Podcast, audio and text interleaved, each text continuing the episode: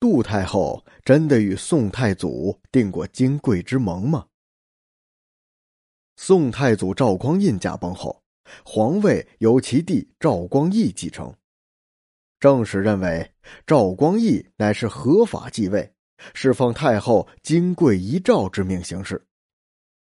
但后来有人对金贵之盟一事提出了质疑，使得这一事件变得扑朔迷离。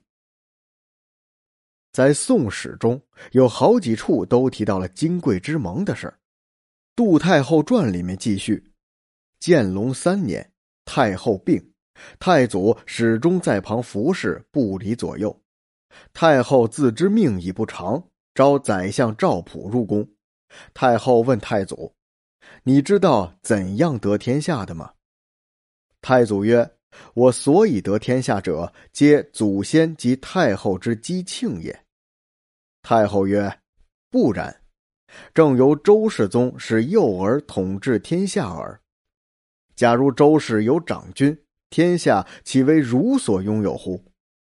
汝死后当传位于汝弟，四海之广，能立长君，国家之福也。”太祖顿首气道：“敢不如教诲。”太后转身对赵普说：“尔同济五言，不可违背也。”赵普于床前写成誓书，普于纸尾写“臣普书”，藏在金柜，命谨慎小心的工人掌之。在司马光的《素水记文》、李涛的《续资治通鉴长编》等史书中，也有大致相同的记载。历史上，人们虽然相信有所谓的金匮之盟，但却找不到盟约的原文。一千多年来，没有人怀疑金匮之盟的真实性。这一盟约成就了宋太祖坦荡无私的例证。直到清代，古文学家运镜对盟约的内容提出了疑问。二十世纪四十年代初，张荫林曾作《宋太宗继统考实》，后来收入了《张荫林先生文集》中。他认为金贵之盟是赵普伪造的。全盘否定了此事。除此之外，邓广明、吴天池、李玉民、顾吉臣、王瑞来等学者也持有同种观点，怀疑它的真实性，或者断定金贵之盟是伪造的。他们的理由大致如张荫林所言：建隆二年，杜太后病重时，宋太祖只有三十四岁，正值年轻力壮之时。赵光义才二十三岁，而太祖的长子德昭也已经十四岁了。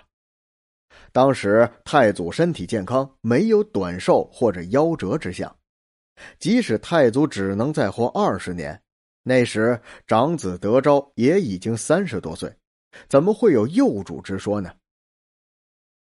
杜太后凭什么猜测太祖会早死，幼子会继位呢？而宋朝就一定会重蹈五代的覆辙呢？这实在是没有道理。如果确如太后所料，宋太祖中年夭折，人们还可以推测，也许杜太后凭经验或者灵感有超前的洞察力，尚可勉强解释。但是太祖活了五十来岁，并没有早逝而面临幼子主政的事儿。如果真有遗诏，太祖临终前应该命人打开金柜，就算是突然死亡，皇后也应该知道此事。掌管金柜的工人也同样知道此事。为什么要等到太祖死后六年才由赵普揭露出来呢？即使公布遗诏，赵光义应该把全文都公布出来，因为这是他合法继位的有力证据。而留下来的却仅是一个大概的内容，而且内容还不完全一致。更何况，太宗并未遵守遗诏办事，传位给他的弟弟，而是传位给了他自己的儿子。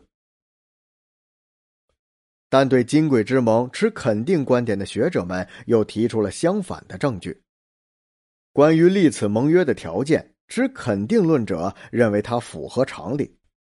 杜太后亲身经历过五代，这是一个王朝更替频繁的特殊时期。五代君主十三人，在位超过十年的绝无仅有，有七个人都死于非命。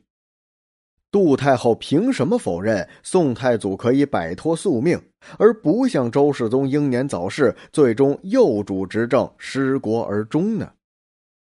杜太后在赵匡胤刚当上皇帝，说出了“吾闻为君难，天子置身诏书之上，若至得其道，则此位可尊；苟或失欲，求为匹夫不可得，是吾所以忧也。”这一段话。